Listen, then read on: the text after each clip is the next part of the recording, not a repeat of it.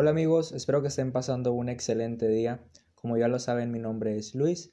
Nos encontramos en el episodio número 15 de la temporada 2 y el día de hoy les compartiré mi opinión de Asylum, la segunda temporada de la serie American Horror Story. Así que, comencemos.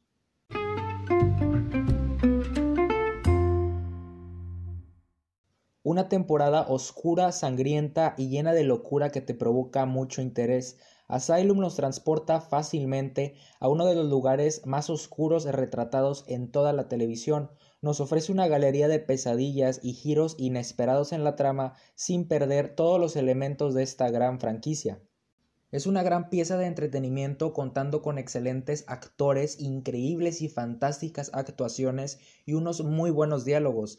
American Horror Story Asylum cruza la frontera del shock y el miedo, a la vez que nos da tramas increíbles e innovadoras, incluyendo problemas sociales.